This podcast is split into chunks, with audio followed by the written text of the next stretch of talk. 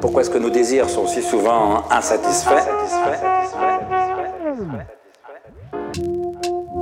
Parce qu'on désire autre chose que ce qui est.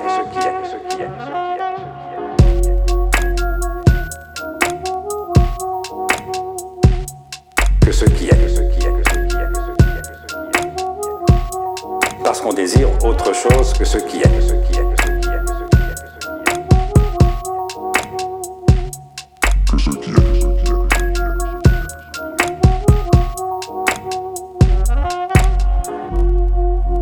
Pourquoi est-ce que nos désirs sont si souvent insatisfaits?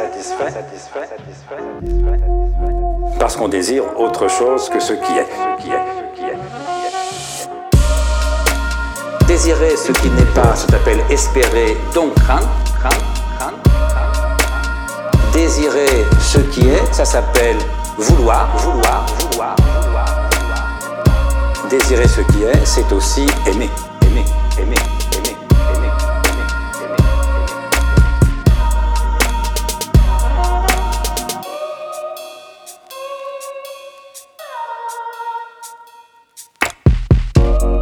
Je désire quelque chose qui n'existe pas, parce que je le désire pour demain, ce qui a deux inconvénients. Premier inconvénient, bah, je ne suis pas satisfait.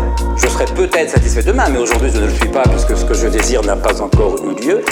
Deuxième inconvénient plus, plus lourd, je vis dans la crainte. Parce que comme l'a dit Spinoza, là encore, il n'y a pas d'espoir sans crainte, ni de crainte sans espoir.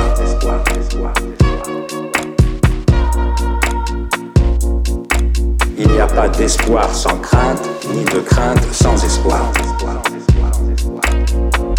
Là où je désire quelque chose qui n'est pas réel, je finis par perturber le seul réel effectif qui est le, le présent. Pourquoi est-ce que nos désirs sont si souvent insatisfaits?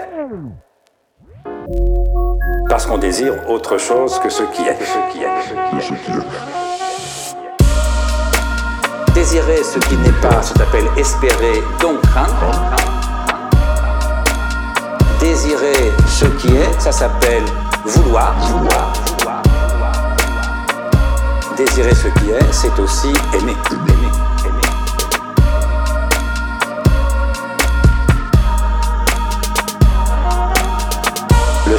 la sagesse, au fond, c'est non pas de s'interdire d'espérer, l'espoir fait partie de la condition humaine, comme la crainte, mais c'est espérer un peu moins, agir et aimer un peu plus, un peu plus, un peu plus, un peu plus.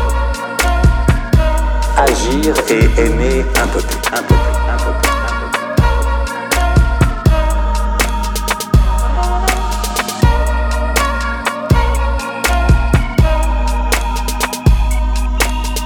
Désirer ce qui dépend de nous, donc le faire, logique de l'action. Désirer ce qui est, donc aimer, logique de l'amour.